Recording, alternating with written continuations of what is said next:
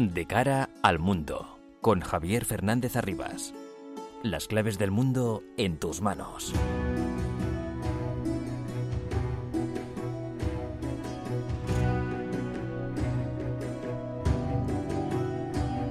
El mundo está muy revuelto y todo lo que pasa nos afecta cada día más. Son las 10 de la noche, comienza de cara al mundo en la sintonía de Onda Madrid para analizar todo lo que ocurre en este bendito planeta llamado Tierra. Ucrania se ha convertido en una especie de escenario preelectoral para algunos, o quizás solo lo parezca y sean buenas las intenciones de todos los que van para allá entre ellos el ex vicepresidente norteamericano que, con Trump, Mike Pence, y ahora uno de los pretendientes a ser el candidato republicano en las elecciones a la Casa Blanca del año que viene, compitiendo precisamente con el propio Trump. Pence ha realizado este viernes una visita sorpresa a Kiev y este sábado será Pedro Sánchez, que no deja ni un minuto libre para hacer campaña. En las últimas horas en Bruselas, con motivo de un Consejo Europeo que tenía previsto tratar las relaciones con China, el apoyo a Ucrania y la política de migración de la Unión Europea, pero en la comparecencia del presidente del gobierno español se habló de la economía española. En cualquier caso, Zelensky les pide que presionen y que le sigan apoyando para que le lleguen las armas que necesitan los ucranianos para culminar con éxito una contraofensiva que avanza a una velocidad menor de lo deseado, pero según otros, acorde con lo que son las condiciones militares.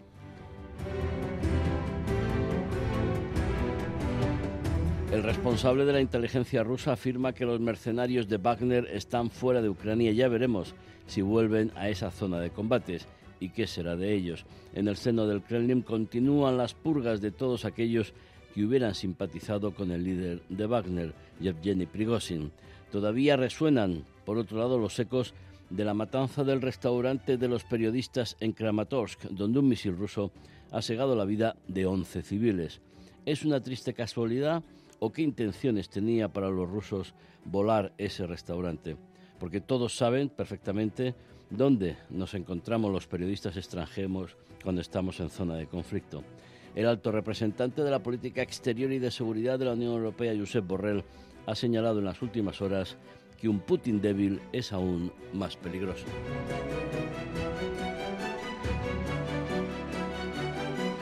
Esta noche nos ocuparemos también de la grave situación en Francia, donde una vez más la muerte de un joven magrebí por el disparo de un policía está provocando noches de protestas, violencia, enfrentamientos, quema de coche y, en fin, una situación que más eh, se parece a Ucrania que a otra cosa. Y volveremos a ofrecerles datos básicos de un evento muy relevante, el Africa Spain Cooperation Summit, que se va a celebrar la semana que viene, 6, 7 y 8 de julio, en Madrid, en el Hotel Eurostars Tower. Y que les animamos a que no se lo pierdan porque es un evento, una oportunidad de conectar con los países africanos muy, muy interesante. Sintonía de Onda Madrid de cara al mundo los viernes de 10 a 11 de la noche. Les habla Javier Fernández Arribas con la asistencia técnica de Javier López. Los asuntos más relevantes de estos últimos días los resumimos en titulares con María Cerdán y Álvaro Escalonilla.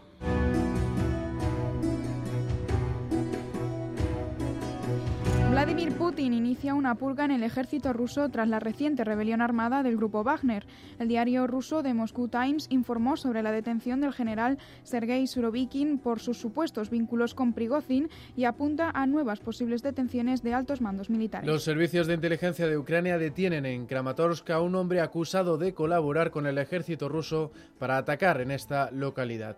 El lanzamiento de dos misiles Iskander contra una pizzería del centro de la ciudad ha dejado al menos 12 víctimas mortales, entre ellos cuatro niños. Pedro Sánchez visitará Kiev este sábado en el primer día de la presidencia española de la Unión Europea. El presidente del gobierno español tiene previsto reunirse con Zelensky y pronunciar un discurso alto en Parlamento. Nueva jornada de disturbios en Francia tras la muerte a manos de la policía de un varón de 17 años de origen argelino identificado como Nagel en un control de tráfico en el suburbio parisino de Nanterre. El agente ya en prisión ha sido imputado por homicidio involuntario mientras las escenas de vandalismo se reproducen en varios puntos del país. Ya hay más de 670 detenidos. La quema de un ejemplar del Corán en Estocolmo eh, provoca protestas en el mundo musulmán. Turquía vuelve a expresar su veto al ingreso del país en la OTAN una semana antes de que se celebre una reunión decisiva en Bruselas para el acceso de Suecia a la alianza. La CNN revela una grabación en la que el expresidente de Estados Unidos, Donald Trump, discute con personas sin credenciales de seguridad sobre un documento del Pentágono que detalla planes para atacar Irán es una prueba determinante la acusación del abogado especial Jack Smith contra Trump por el mal manejo de información clasificada. La presidenta de Honduras, Xiomara Castro, da luz verde a las medidas para aplacar la violencia en el país, imitando las políticas de su homólogo salvadoreño Nayib Bukele. Las fuerzas de seguridad hondureñas han comenzado una ofensiva policial y militar contra las pandillas que controlan importantes territorios en el país. Sorpresa electoral en Guatemala. El candidato de centro izquierda, Bernardo Arevalo, pasa la segunda vuelta después de obtener tener casi el 12% de los votos, cuatro veces más de lo que pronosticaban las encuestas. Arevalo medirá fuerzas con la ex primera dama Sandra Torres en un país que quiere poner fin al retroceso democrático experimentado bajo la presidencia de Alejandro Yamatei. En Israel, Netanyahu asegura que ha retirado la polémica cláusula de invalidación de la propuesta de reforma judicial. El primer ministro ha dicho que podría intentar impulsarla unilateralmente ante el fracaso con los contactos de la oposición. También el gobierno israelí ha dado luz verde a la construcción de miles de nuevas casas en los asentamientos de Cisjordania en un momento de gran tensión con los militares palestinos. Y en Grecia, el conservador Kyriakos Mitsotakis revalida el cargo de primer ministro para los próximos cuatro años después de arrasar en las elecciones generales. El líder de Nueva Democracia sacó más de 20 puntos de diferencia sobre la segunda fuerza política, el izquierdista Sirisa, un resultado que ha forzado la dimisión de su líder, el ex primer ministro Alexis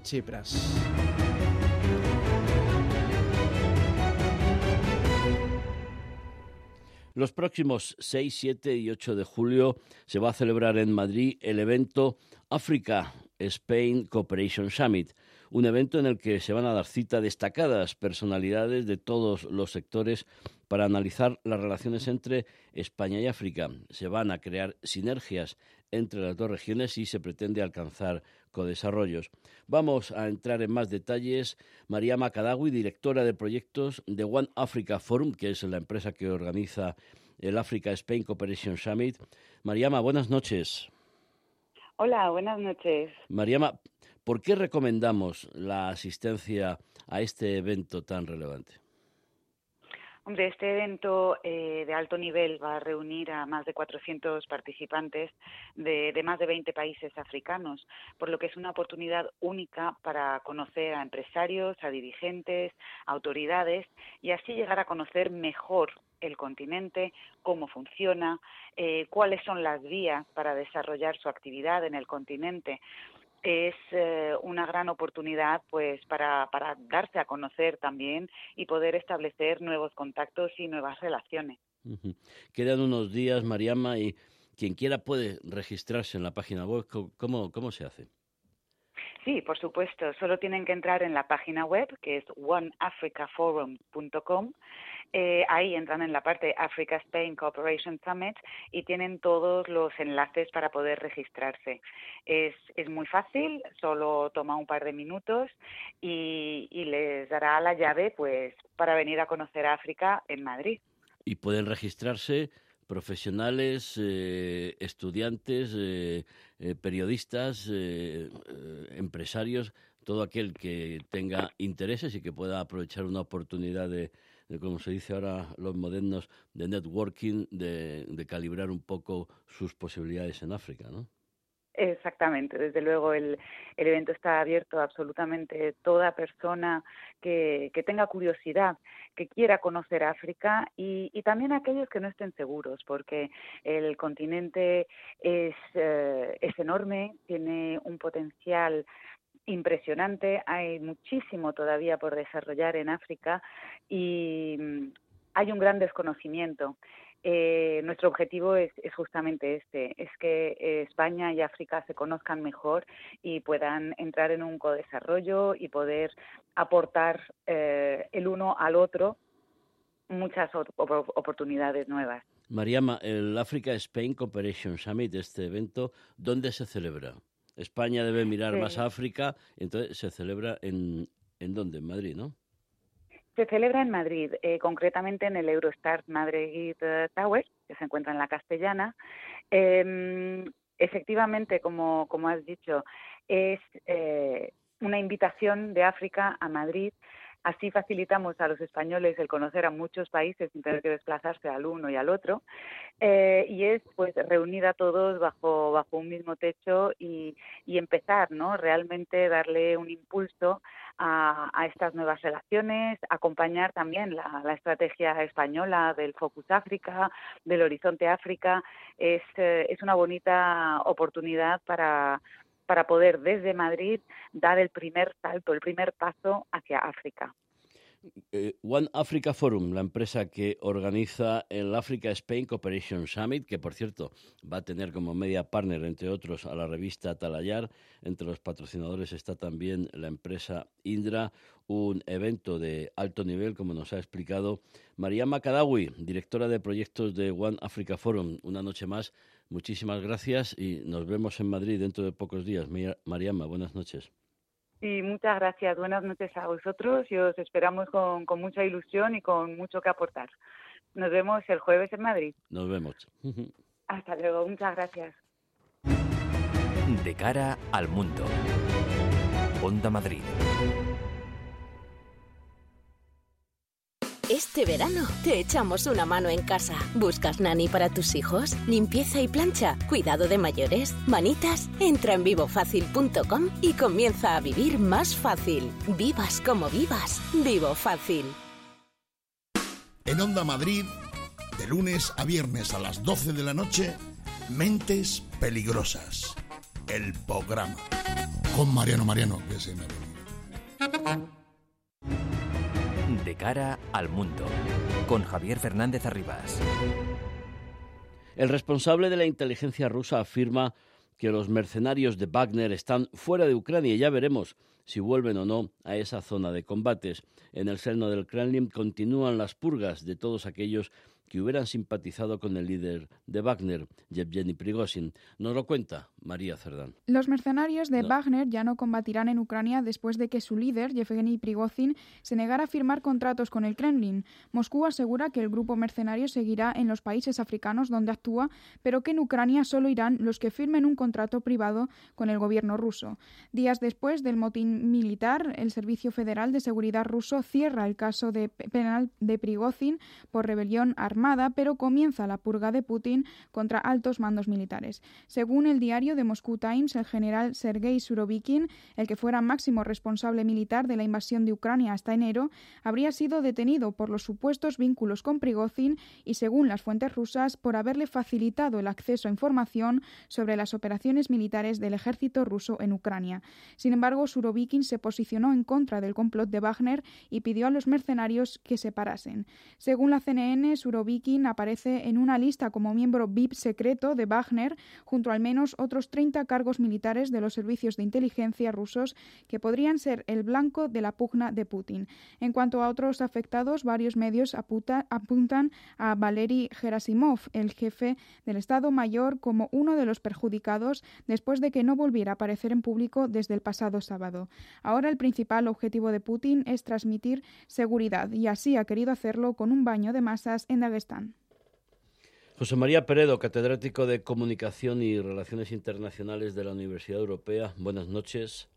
Hola, muy buenas noches. José María, bueno, queríamos empezar con una, una noticia que ha surgido esta, esta mañana y es la visita sorpresa del ex vicepresidente de los Estados Unidos con Trump, Mike Pence, a Kiev.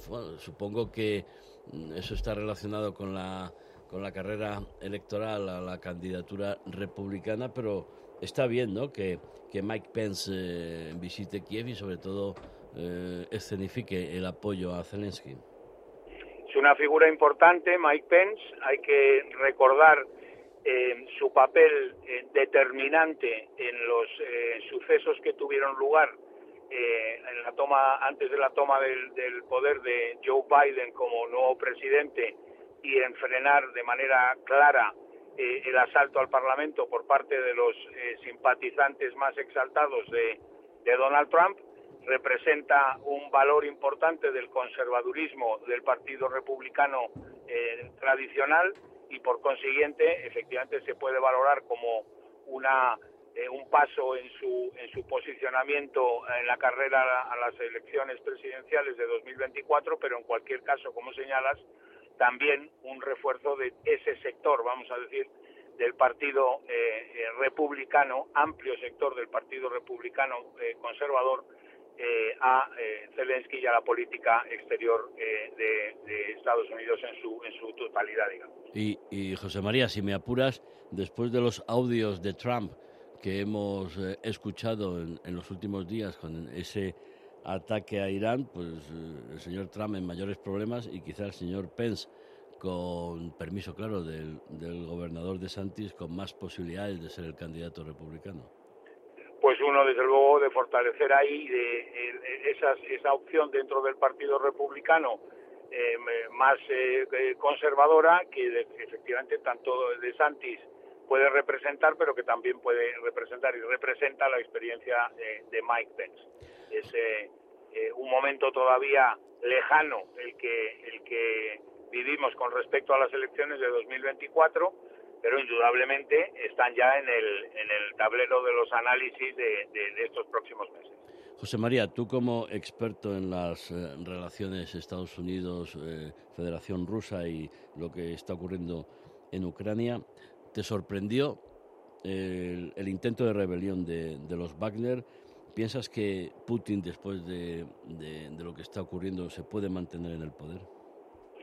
Pues eh, me sorprendió en primer lugar, es una página nueva del conflicto, una página pues muy incierta y, escabrosa y preocupante, ¿no? En primer lugar, porque se trata de un grupo mercenario que ocurre en distintos eh, conflictos y guerras la aparición de este tipo de, de, grupos, pero que indudablemente en todos los casos generan una incertidumbre mayor por cuanto pues su autonomía, eh, su distancia con respecto a los gobiernos, su incapacidad de ser representantes de, un actor internacional, de un Estado, en este caso de Rusia, pues, pues indudablemente añade incertidumbre. En cuanto a la rebelión, casi yo diría conato de rebelión, porque, porque sigue siendo una, una eh, circunstancia y un hecho eh, confuso en las interpretaciones, lo que ha ocurrido sí está claro, se ha producido esa tensión y se ha producido esa eh, rebelión puntual,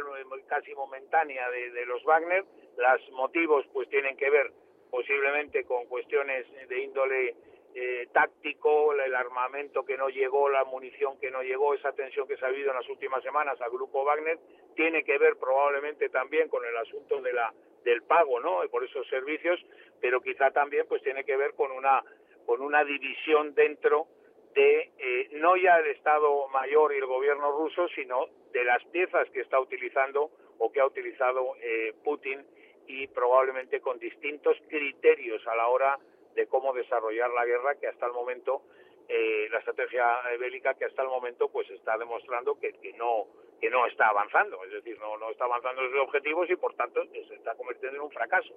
Ahí se demuestra el valor de las instituciones. Oiga, un ejército está para algo, tiene unos protocolos, una disciplina, unas normas, unas leyes, mientras que si tú utilizas un grupo mercenario, bueno, podrás hacer más menos cosas, con más menos explicaciones, pero quizá José María es lo que estás es creando un monstruo que al final te puede comer a ti mismo, ¿no? Pero qué duda cabe y además eh, un monstruo en el sentido de que este tipo de, organizaciones, si se utilizan eh, en cuestiones de inteligencia, en cuestiones eh, puntuales eh, pues eh, probablemente tienen otra tienen otras características siempre dentro de esa de esos límites y, y esa actuación eh, fuera de límites en, muchos casos pero cuando es una pieza vamos a decir importante si no esencial en la estrategia en la propia estrategia de un de una guerra abierta pues indudablemente lo ha puesto sobre la mesa estamos en una situación en la cual sería muy importante volver a reconducir a partir de este conflicto, efectivamente, también eh, las estructuras institucionales en Rusia y en líneas generales en todos los países, ¿no? Sí, José María, un Putin débil, o por lo menos eh, con esa, eh, e, e, esa etiqueta de invencible que, ha desaparecido, un Putin débil puede estar más obligado a negociar el final o puede ser más peligroso, como ha dicho Josep Borrell en las últimas horas?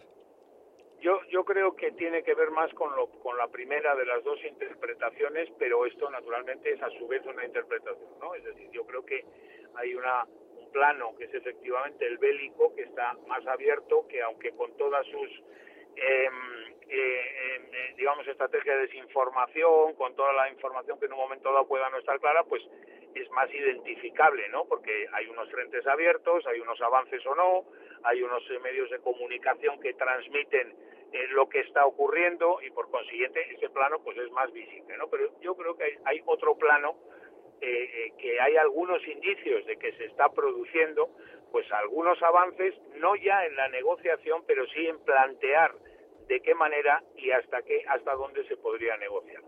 Putin indudablemente de lo que quiere sacar de, este, de esta crisis es la imagen y la transmisión a la comunidad internacional de que es él o nadie más el que es capaz de plantearse, de, proponerse como eh, el negociador eh, final.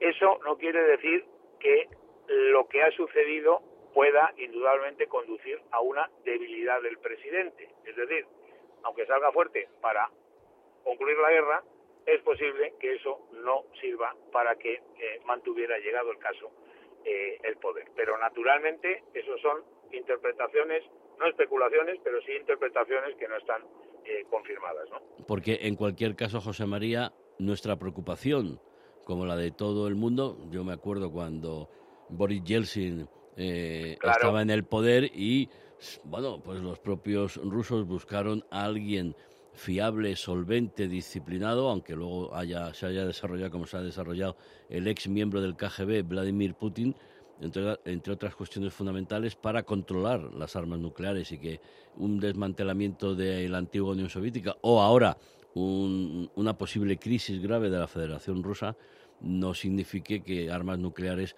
pueden caer en manos de grupos criminales, terroristas o gente de mal nacido. Eso hay que tenerlo, eh, por supuesto, en cuenta. Hay que pensar también que el régimen, por dar una, una visión eh, pues más esperanzadora, ¿no? Que el propio régimen comunista fue capaz de generar, soviético, fue capaz de generar a Mikhail Gorbachev. Eh, y apareció ahí un líder que fue consciente de la inviabilidad del, del sistema soviético en aquel momento.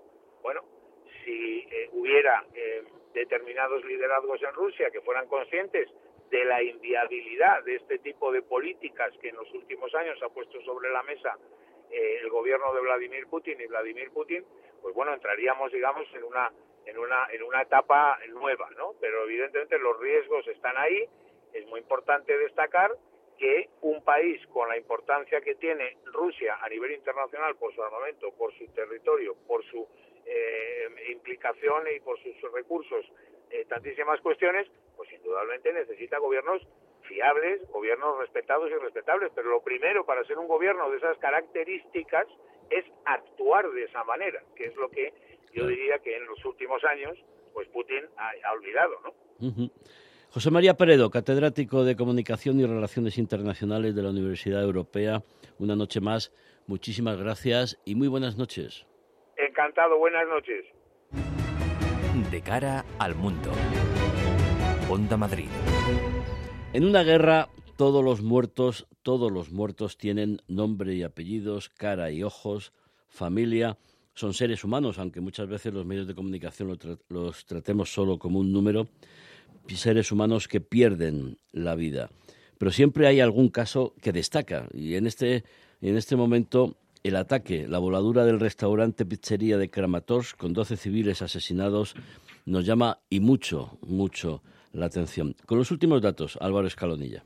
Kiev dice estar avanzando en los frentes del este y del sur de Ucrania en el marco de la contraofensiva, incluida la localidad de Bakhmut.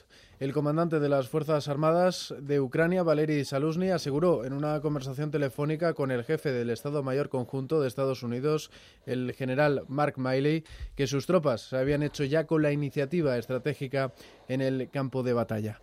Los avances, insisten, son lentos, pero seguros. Sin embargo, las dudas sobre la efectividad de la operación, especialmente en un momento convulso en Rusia tras el motín del grupo Wagner, siguen presentes. Y Rusia, por su parte, continúa atacando objetivos civiles. El lanzamiento en la noche del martes de dos misiles Iskander contra una pizzería del centro de Kramatorsk, frecuentada por extranjeros, ha dejado al menos 12 víctimas mortales, entre ellos cuatro niños. Otras 56 personas resultaron heridas, algunas de gravedad. El Ministerio de Defensa de Rusia justificó la acción en la que dijo haber liquidado a dos generales ucranianos y hasta 50 oficiales. Por su parte, los servicios de inteligencia de Ucrania, el poderoso SBU, detuvieron a un hombre que había colaborado con el ejército ruso para llevar a cabo el ataque. En el terreno político, el presidente del Gobierno de España, Pedro Sánchez, visita este sábado Kiev. Estrenará la presidencia rotatoria de la Unión Europea desde la capital de Ucrania y allí será recibido por Zelensky en una cumbre que servirá una vez más para ratificar el respaldo de Bruselas. María Senovilla, periodista, colaboradora de la revista Talayar y de otros medios. Buenas noches. Buenas noches, Javier. María, eh, no estabas tú en ese restaurante de Kramatorsk que creo que, mm, bueno, frecuentaban periodistas extranjeros.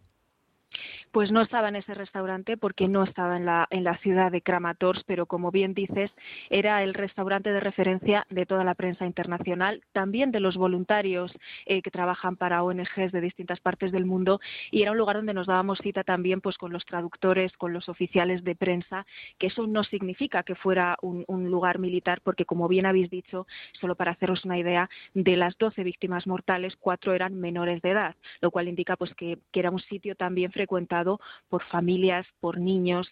Eh, ten en cuenta que en Kramatorsk el, toque de queda es mucho más férreo que en otras ciudades.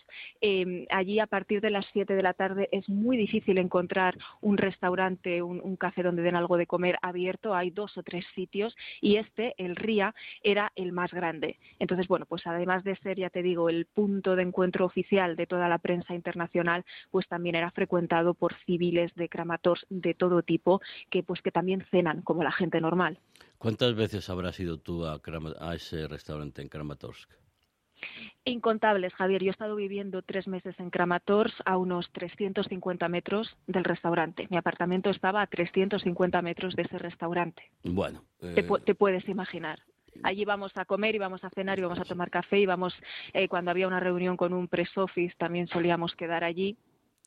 Son los, los, gajes, los gajes del oficio hay que cuidarse. María, ¿cómo va la, contraofensiva? Querías comentarnos eh, detalles de si va bien, va mal, si lo de Wagner ha, ha afectado, no ha afectado, ha beneficiado. ¿Cómo, ¿Cómo estás tú analizando la contraofensiva? ¿Qué datos tienes con tus contactos? Pues mira, la contraofensiva va más lenta de lo deseable. Eh, para mí ha habido un punto de inflexión a raíz del alzamiento en rebelión de Prigozhin, del líder de los mercenarios Wagner, pues porque ese mismo día eh, se pisó el acelerador. Em, está bastante claro que tanto la inteligencia ucraniana como la inteligencia internacional que apoya a Kiev tenían eh, evidencias de que esa rebelión de Prigozhin iba a suceder, eh, yo imagino que estarían simplemente precisando el momento. Y prueba de ello es que horas antes de que Prigozhin pues lanzara esos vídeos en los que declaraba pues que iba a empezar una marcha por la justicia y, que se iba a alzar contra el Ministerio de Defensa ruso, las tropas ucranianas comenzaron una serie de operaciones ofensivas en todos los frentes importantes, tanto en los del este como en los del sur, Zaporilla eso significa pues que tenían información y a, partir de ese día, a partir del viernes pasado, eh, se pisó el acelerador en esta contraofensiva y por eso, como bien habéis comentado, a lo largo de toda esta semana pues hemos recibido noticias de, de ciertos avances en el frente de combate. Aún así, va mucho más lento si lo comparamos, por ejemplo, con la contraofensiva de otoño que tuvo lugar el año pasado, donde en 15 días liberaron la mitad del territorio que estaba ocupado en Kharkiv y en los 15 siguientes terminaron de liberar el Oblast. Aquí hablamos pues de avances que a lo mejor son de un kilómetro, un kilómetro trescientos por día. Se está empujando mucho en el frente de Bakhmut, entre otros motivos, porque detrás de Bakhmut parece que los rusos no tienen unas defensas tan fortificadas y si consiguieran eh, pasar esa posición, pues ahí se podría romper un poco las filas rusas, ¿no? También se están haciendo avances en Zaporilla, se está empujando mucho, pues para intentar abrir em, una vía de salida al mar de Azov y romper así ese corredor entre el Donbass y Crimea. Y también se decía a principios de esta semana que los ucranianos podrían estar a punto de controlar ya uno de los tres puentes em, que unen las dos orillas del río Dnieper en la provincia de Gerson. Entonces, sí, son avances. Ucrania efectivamente está tomando la iniciativa, ha pisado el acelerador desde hace una semana, pero aún así la contraofensiva va mucho más lenta de lo deseable, mucho más lenta de la que tuvo lugar en otoño del año pasado. Y esto es un problema, eh, pues porque el desgaste y la cantidad de bajas que se están produciendo en las filas ucranianas son muy altas. ¿Qué repercusión ha tenido María, si es que la ha tenido allí en, en Ucrania, donde, donde te encuentras, lo que ha dicho Josep Borrell, que Putin débil es aún más peligroso? Bueno, pues esto en Ucrania ya se adelantó desde el mismo viernes. Eh, ya a lo largo de la jornada del, sábado, con el, con el conato de golpe de Estado de Prigozhin, pues en, el punto más álgido, yo contacté con varios oficiales que están ahora en el frente de combate y todos ellos eh, coincidían en lo mismo, en que no se fiaban en que eh, precisamente en este momento se fiaban menos todavía. Primero, porque Prigozhin pues, nos tiene acostumbrados a esas escenificaciones, a esos teatrillos que hace eh, normalmente insultando al ministro de Defensa ruso, a Soigu, eh, pues en fin, con, sus cosas. Entonces no estaba muy claro hasta qué punto iba a tener recorrido esa rebelión. Y luego, por otra parte, decían que en un momento tan delicado, con esa contraofensiva que no termina de arrancar en marcha, no había que fiarse de nada y había pues precisamente que concentrarse en trabajar, ellos decían, con nuestras propias manos en la contraofensiva. Es decir, que no se quieren fiar de que la rebelión de Prigozhin pueda o no desestabilizar a las filas rusas y ellos quieren contar solamente con lo que tienen a su alcance, con su estrategia, con sus tropas, con su armamento, sin depender de si el efecto Prigozhin afecta o no a las filas rusas. María, ya por último, eh, vas, eh, bueno, yo creo que estás a punto de llegar a Kiev. Eh, vas a cubrir la visita de Pedro Sánchez mañana a Zelensky. Hoy hemos tenido la visita sorpresa de Mike Pence en, en Kiev. Bueno, yo creo que ahí Zelensky está recibiendo apoyos internacionales. Lo único que eso tendría que ir luego acompañado de las armas que necesitan para poder luchar y, y, que la contraofensiva sea un éxito. ¿no? Efectivamente, ahora Zelensky en lo que está poniendo más, eh, en lo que está poniendo el acento es en que se le envíen pues esos F-16, esa fuerza aérea, pues para, para dar un, vuelco a, este, a, esta contraofensiva. Eh, pero estas visitas, tanto eh, la del ex vicepresidente estadounidense como la del presidente español mañana, en calidad también de presidente de la Unión Europea, son un espaldarazo, son una muestra pública, una escenificación de apoyo que decimos en un momento como este eh, pues viene muy bien eh, de cara a la galería, de cara a cualquier eh, encuentro diplomático que se produzca. Em, seguimos mostrando a una Europa unida que apoya a Kiev y también a, pues, toda la parte estadounidense, toda la parte que depende de, la OTAN, de Occidente, de donde es más armamento, más millones y millones en armamento se están enviando. Y bueno, pues esto yo creo que, que de alguna manera también renueva los ánimos pues de esas tropas que están en el frente de combate ahora mismo con un desgaste, como he dicho, tremendo, que quieras que no ver ese apoyo internacional eh, tiene que dar esperanzas y tiene que dar fuerzas para seguir, ¿no? Se supone que sí, sin duda. María Senovilla, periodista, colaboradora de la revista Atalayar y de otros medios, muchísimas gracias. Muy buenas noches. Muy buenas noches, Javier. Un abrazo. Un abrazo fuerte. Lucas Martín, experto analista internacional, autor de los libros Terror Global y de Visión Global, colaborador de la revista Talayar también. Lucas, buenas noches. Buenas noches, Javier. Estábamos comentando con María Lucas que, bueno, Kiev se ha convertido en un escenario preelectoral. ¿Qué, te, qué, qué análisis, qué valoración te merece la visita de Mike Pence, de Pedro Sánchez, etcétera? Yo creo que, bueno, los líderes internacionales van pasando por, por Kiev. Hace pocos días hablábamos de los africanos que también presentaron un, un pretendido plan de paz. ¿Cómo lo, cómo lo analizas? Yo creo que, Javier, en cierto modo, ciertos dirigentes eh, de ciertos países, eh, sin mencionar ninguno concretamente, eh, en ocasiones están utilizando el tema de la guerra de Ucrania y este tipo de visitas de, en, interés propio, ¿no? Es una forma de, de reforzar sus campañas, de darse visibilidad y de querer demostrar esa presencia internacional o esa importancia en el continente internacional que unos tienen y que otros no tienen, ¿no? Y lo hacen por, pues, por, aparentar, entre comillas, o por, o por darse visibilidad en mitad de, ese, de esa campaña particulares y de ese interés personal. Bueno, incluso está la célebre Greta Thunberg, la, famosa eh, activista por el, en contra del cambio climático, porque bueno, Zelensky también quiere bueno, lanzar la condena internacional contra Putin por el, la destrucción de la presa de Nova Kajovka. Yo creo que eso también es una baza y ahí también se han dado cita en, el, en Kiev un grupo de expertos internacionales y entre ellos esta, esta chica que es célebre en todo el mundo. Sí, pero como te digo, Javier, no deja de ser al final un escaparate del cual está todo el mundo pendiente y que evidentemente el que pasa por ahí pues gana una visibilidad que de otro modo no tendría, ¿no? Yo creo que básicamente esa es la, razón. Tendremos que ir a Kiev a hacer el programa porque si no vas a Kiev no eres nadie, pero bueno. bueno, eh, no, no, queremos frivolizar con algo que es eh, demasiado, demasiado trágico.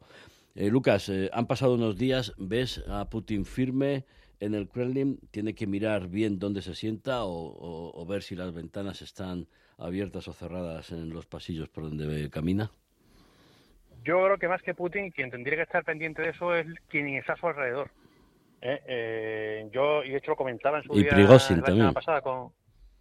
No lo tengo yo tan claro, Javier. Eh, lo comentaba con María precisamente el, viernes pasado por la noche o el sábado, cuando empezó todo el tema del, del supuesto golpe o esta asonada.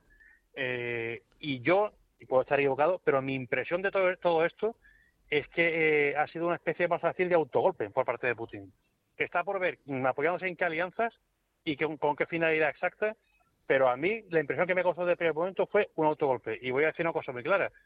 Ninguna unidad militar de las que estaban a caballo de la ruta que siguieron los, los Wagner salió al paso a cortarles el paso, salvo esos helicópteros y aviones que hicieron un par de, ataques eh, muy puntuales.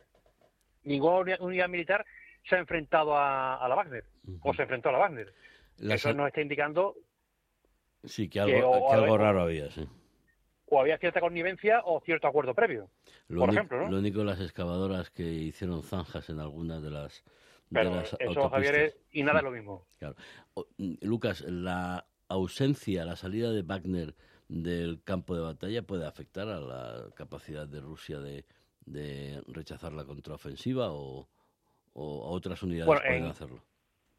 En ciertos sectores, evidentemente, eh, deja, un, deja un agujero, porque es cierto que, sobre todo lo que es la, zona de Bakhmut, que es donde está concentrada Wagner, eh, han dejado un agujero que está siendo cubierto por tropas, eh, en parte de tropas regulares con cierta experiencia, en parte con los famosos movilizados, que ya no son tales y tienen, tienen experiencia también, pero en otras partes del frente, y me refiero principalmente a la zona, vamos a decir, oeste, la zona de Saporilla y demás, ahí no se va a notar porque ahí lo que están guarneciendo esas posiciones son unidades regulares y, de hecho, como ha comentado María, la ofensiva está costando mucho, trabajo en esa zona porque son unidades bien organizadas y bien plantadas y eso va a costar muchísimo. Es decir, eh, mi inquietud más eh, sobre el tema de Wagner es cómo lo va a utilizar Putin, porque Wagner sigue siendo una herramienta del Estado ruso y lo van a emplear. Dicen que en Bielorrusia, yo no creo que vayan a abrir un frente norte, pero como dije en su momento, no olvidemos que Wagner está en toda África ¿eh? y cualquier movimiento de Rusia en África nos puede agitar el aispero y causarnos problemas a Europa. Entonces, creo que es un factor que hay que tener en cuenta. Mm, una, una cuestión antes de abrir eh, micro también a Pedro González, que ya está aquí con, con nosotros. Pedro, buenas noches. Buenas noches, Javier. periodista, fundador de Euronews y del canal 24 Horas, colaborador de Atalayar. Claudia Luna Palencia, escritora, periodista mexicana. Buenas noches. Buenas noches, querido Javier, colega, soy escuchas. Y directora de Casa México en Málaga y en, y en Andalucía. Lucas, te quería pedir tu valoración. Eh, la OTAN no quiere, no quiere sobresaltos y ha extendido un año el mandato de Jens Stoltenberg, por mucho que algunos filtraran algunas candidaturas extrañas. Eh, yo creo que es una continuidad que necesitaba la OTAN en estos momentos, ¿no? Totalmente, es decir, estamos en un momento crítico, la OTAN está inmersa en una serie de cambios que se van a anunciar seguramente a partir del mes de julio eh, y no es momento de, andar cambiando, digamos, a la cabeza visible de la OTAN, ¿no? Eh, sí se comenta, y esto es a título de rumor, pero bueno, se ha comentado y, y será una opción creo bastante interesante, que el próximo secretario general, una vez que Stoltenberg, eh, después de ese año, eh, sea el, puesto, podría ser incluso un militar. Eso se, empieza a comentar. lo cual daría una idea muy importante sobre qué, qué deriva está tomando la OTAN. Sí, eso lo comentamos, ¿no? que efectivamente las circunstancias obligan a eso. Eh, Pedro, me vas a disculpar porque yo sé que tú tienes mucho interés en comentar todo lo que venimos eh, hablando con, con, Lucas y con María, pero si me permitís eh, hacer un, un, un inciso porque creo que lo que está ocurriendo en Francia es muy grave. Además, Pedro ha vivido en Francia muchísimos años. Ya lo hemos tratado en alguna ocasión en de cara al mundo pero es que llevamos tres, cuatro noches en, y no ya solo en París, o sea, hablamos siempre de los suburbios de París, pero es que la muerte o el asesinato de un, de un chaval de 17 años por el disparo de un policía no ya solo ha hecho que los, eh, que los jóvenes eh, inadaptados, que por cierto, los que fuimos a la, a la final de San Denis tuvimos que sufrir, que nos querían robar, por, eh, donde el Madrid ganó una nueva Champions, eh, pero en otras ciudades más allá de París las protestas están siendo muy fuertes, muy violentas, quema de coches, etcétera, etcétera. ¿Qué pasa? Está siendo tremendo, es un auténtico desafío al Estado. En ese sentido yo creo que tiene, que tiene razón eh, el presidente Macron de que es un desafío demasiado fuerte y que naturalmente hay que contrarrestarlo de alguna manera. Lo que ha provocado esta nueva oleada de disturbios mm, de las llamadas banlieues, es decir, de los suburbios y de los eh, barrios eh, marginales y más pobres, es una extensión prácticamente a todas las grandes ciudades y a todas las periferias de todos los grandes núcleos urbanos de, Francia. Y naturalmente eh, estamos entrando en una espiral que ya es demasiado fuerte.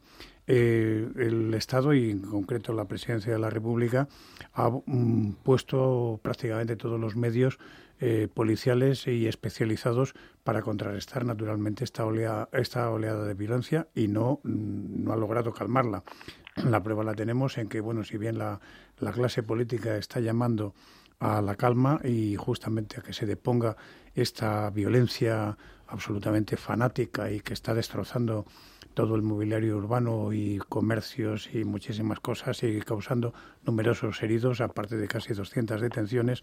Lo que sí es cierto es que se está llegando a un punto verdaderamente de no retorno. Se han invertido miles de millones desde hace 20 años prácticamente en las banlieues y no tiene una respuesta cierta social que haya ido. ¿Qué es lo que pasa ahí? Pues a mi entender, claramente es que las generaciones nuevas de tercera o cuarta generación después de los padres inmigrantes eh, no tienen la percepción de que de, esa verdadera identidad francesa educados en, en, los valores de la república de la libertad igualdad y fraternidad lo cierto es que cuando van a tener oportunidades de trabajo por el apellido por el color de la piel por ese, ese tipo de razones eh, se dan cuenta de que son franceses de segunda clase en el mejor de los casos.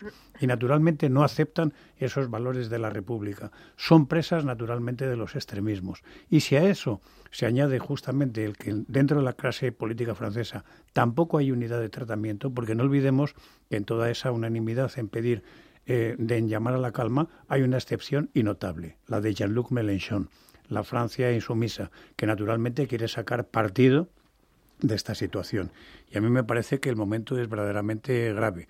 Es decir, tres noches seguidas de disturbios y además hay otro momento peligroso, recuerda muchísimo a, a las tres semanas de incidentes que se produjeron en 2005, era presidente eh, Jacques Chirac, y fue la primera vez que se recurrió al ejército justamente para contrarrestarlo.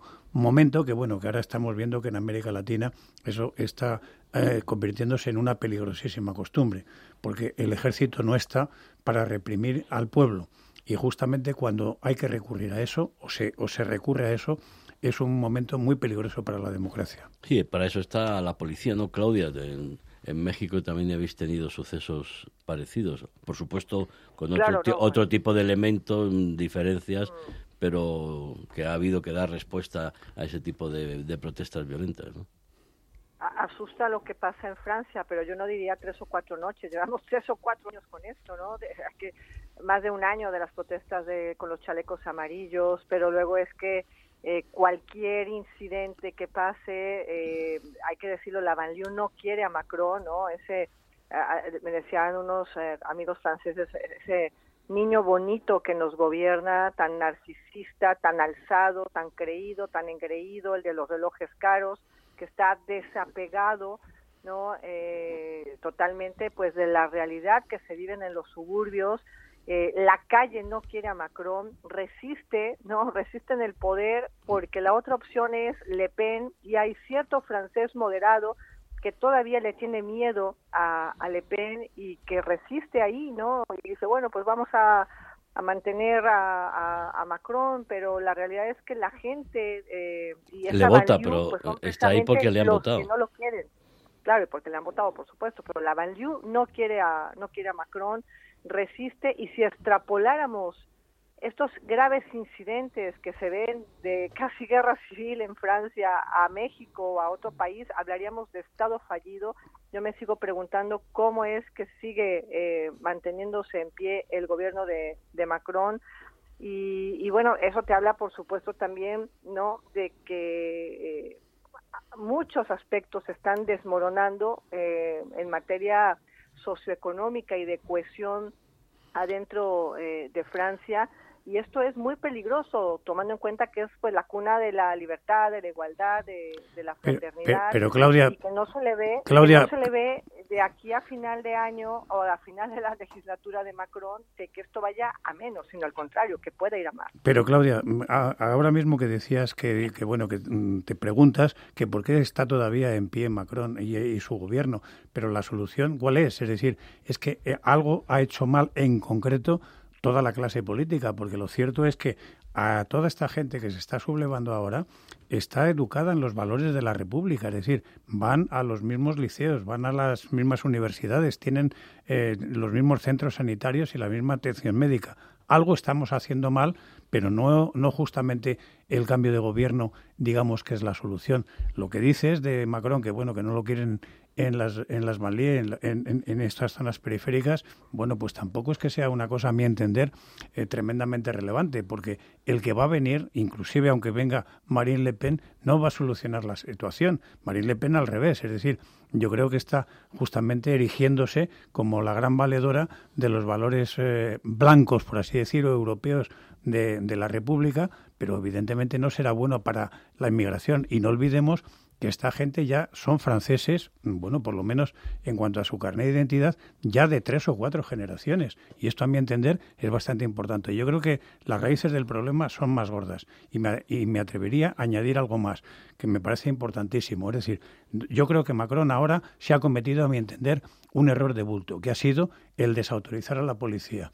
Al señor que, que han encarcelado ahora mismo y que está en prisión preventiva, es un policía condecorado tres veces es decir, y que naturalmente le pueden caer hasta 30 años de prisión simplemente por esto. No, no digo que simplemente, es decir, ha matado a un señor. Que por cierto, los disparos a, a, a, gente que no se detiene en controles, ¿eh? en los últimos 12 meses ha habido 13 víctimas.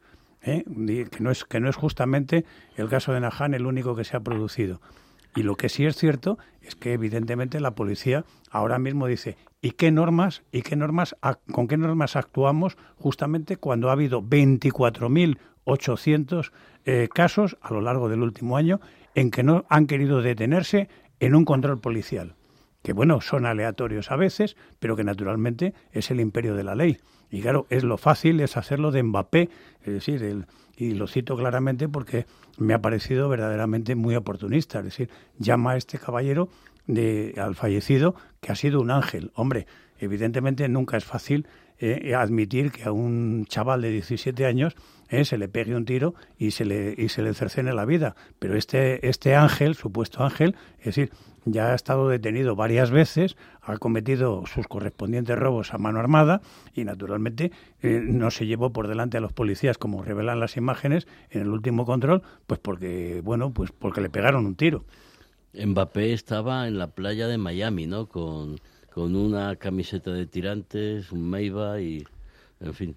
Eh, ¿Pensáis que hay alguien detrás? Eh, ¿Hay alguna mano que mece la cuna? Porque como estaba planteando Pedro, bueno, no es, la, por desgracia, la primera muerte que se produce en un control porque el coche correspondiente no para para hacer el control y claro, si no paras es porque no tienes eh, ni la conciencia ni ni, ni ni una ni un comportamiento que no puedas limpio que puedas que puedas mm, mantener. Mira, yo yo en lo personal nunca defenderé que se saque un arma para matar a un civil que está indefenso, sea buena persona o sea el más malvado del mundo. Y si él y si él saca una pistola y te mata a ti, ¿qué hacemos?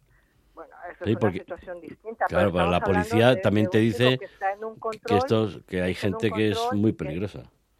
Ya, ya, pero aquí estamos hablando de un chico que está en un control, así sea el chico más malvado del mundo, que está en un coche, que no se detiene, pero el chico no está ni ha sacado un arma, ni va a matar al policía, ni nada de acuerdo con las imágenes que se han visto. Entonces, yo estoy muy en desacuerdo, además soy una persona que siempre está a favor de los derechos humanos, eh, jamás este, eh, me pondré del lado de las arbitrariedades de la policía, de la, del uso de esa fuerza desmedida, de esas agresiones y de la brutalidad que hemos visto, por ejemplo, en la policía de Estados Unidos, que ahora también empieza a utilizarse, pues en el caso de, Europa. Eh, por supuesto que hay pues una tremenda agitación social en, en, Europa, la hay desde que se han hecho esas grandes reformas, lo vivimos eh, en tiempo presente cuando lo de la reforma eh, de las pensiones que incrementó la edad de la jubilación en, Francia. Por supuesto que los dos partidos de extrema pues están frotándose las manos porque quieren llegar al Elíseo, ¿no? Estamos hablando pues tanto de Jean-Luc Mélenchon como, como de Le Pen, pero sí es cierto que en los últimos años la degradación socioeconómica en Francia ha sido cada vez más acuciante, eh, y sí es cierto también además de que hay un cierto sentimiento en Francia muy en contra ya de la eh, de la creciente inmigración que se que se ha venido asentando en Francia en, los últimos años porque se le señala a esos inmigrantes como, eh, como delincuentes, como culpables de los incrementos de los índices delincuenciales en Francia, como culpables de los índices delictivos en Francia, como culpables de cierta degradación eh, socioeconómica que se está viviendo, pero yo también ahí coincido con Pedro, esto tiene mucho más de fondo, mucho de profundidad, no es únicamente em, eh, eh, los últimos años con Macron, sino esto viene desde hacia atrás, desde Sarkozy, desde lejos, por supuesto, con esa y esa ausencia, ¿no? O esa ese, esa ralentización en la inclusión social de todos estos grupos eh, marginados. Y claro que le está pasando factura no eh, a Francia. Francia es hoy por hoy todavía el principal destino turístico eh, del mundo. Y tengo amigos que en los últimos meses me han dicho yo a París no vuelvo bueno, vamos, estas circunstancias, estas situaciones son muy, muy, muy delicadas. Yo también creo que los policías tienen derechos y derechos humanos y es muy difícil muchas veces. Por supuesto, hay, hay imágenes de, tú has mencionado, de policías americanos que están con la rodilla en el cuello de ese joven hasta que lo asfixian y eso es absolutamente inaceptable, eso es un asesinato y, y todo el peso de la ley tiene que caer sobre, sobre él. Pero aquí quizá es eh, analizar eh, las circunstancias. Yo antes os decía, yo el, el, día que estábamos en San Denis saliendo del, del campo de fútbol y venían grupos de, de, jóvenes a robarnos, pero a robarnos el móvil, el dinero, eh, absolutamente eh, sin ningún tipo de tapujo y por la cara, pues hombre, más de un golpe hubo que dar para evitar que te, que te robaran y afortunadamente no, no pasó de ahí pero fueron unas, unas circunstancias muy, muy, muy, muy complicadas donde hubo que defenderse porque esta gente iba con una agresividad que, que a mí me, me, asustó. ¿eh? Yo creo que el buenismo, evidentemente, es la, la, solución fácil. Y si es verdad que estamos ahora en, en, un momento y en un mundo que está cada vez más dividido y donde hay, eh, hay que optar entre lo blanco y lo negro. Y yo creo que hay una gama de matices eh, tremenda y donde, bueno, los que de alguna manera tenemos una posición más o menos centrada, eh, nos las dan por, por todos los lados, pero lo cierto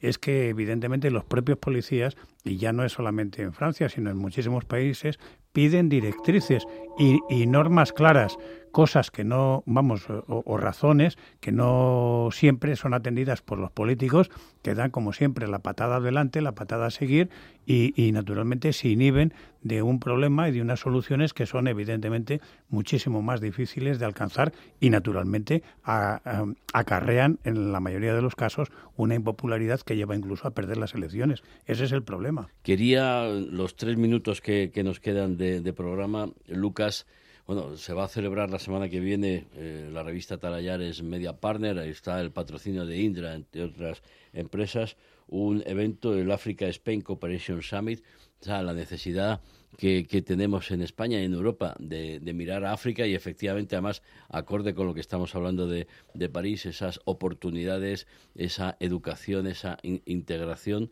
Y, y además pensando además que en África eh, en el Sahel tenemos un punto muy, muy, muy complicado donde Wagner está, está actuando. Eh, Lucas, hay necesidad de, que, de una mayor cooperación en todos los sectores de España, de Europa con África. Hombre, evidentemente, ¿no? Eso lo hemos comentado muchas veces y lo he escrito varias veces en Atalayar. Eh, la única medicina y la única vacuna frente al radicalismo y en este caso al, yihadismo y ese problema que tenemos es el desarrollo de África y los países lo que se intenta implantar.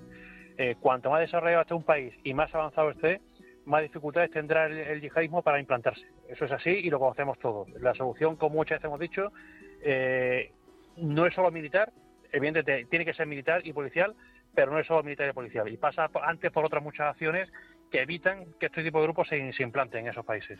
Bueno, a mí me parece que es una iniciativa francamente buena, que se celebra además este foro por primera vez en España por esta organización y lo que sí es cierto es que evidentemente para nosotros es, eh, yo diría que vital y crucial, es decir, que África sea próspera y además sea un continente estable, nos afecta tanto que nuestra propia prosperidad y nuestra propia estabilidad em, se verá muy resentida y muy afectada si naturalmente todo eso no se produce.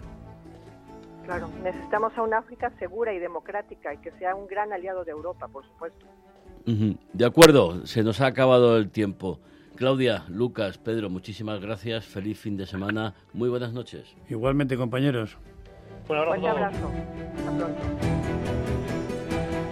A punto de dar las 11 de la noche de este viernes 30 de junio, hasta aquí, de cara al mundo. En Onda Madrid ponemos las claves del mundo en sus manos. Feliz fin de semana. Les habló Javier Fernández Arribas.